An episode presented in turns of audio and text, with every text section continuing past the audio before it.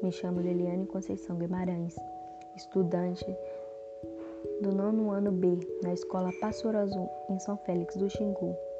Vim aqui ler a crônica para que ninguém a quisesse, de Maria Calazante, porque os homens olhavam demais para sua mulher. Mandou que descesse a bainha dos vestidos e parasse de se pintar. Apesar disso, sua beleza chamava a atenção e ele foi obrigado a exigir eliminasse os decotes, jogasse fora os sapatos de salto alto, dos armários tirou as roupas de seda, da gaveta tirou todas as joias, e vendo que ainda assim um ou outro olhar viril acendia assim a passagem dela, pegou a tesoura, tosquiou-lhe os longos cabelos.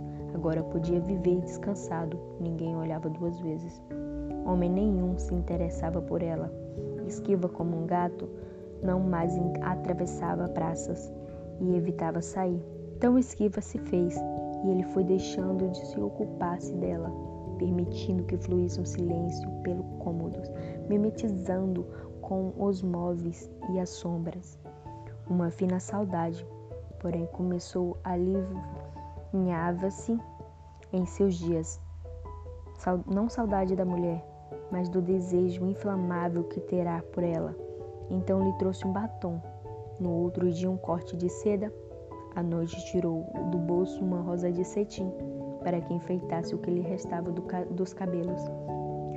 Mas ela tinha desaprendido a gostar dessas coisas. Nem pensava em lhe agradar.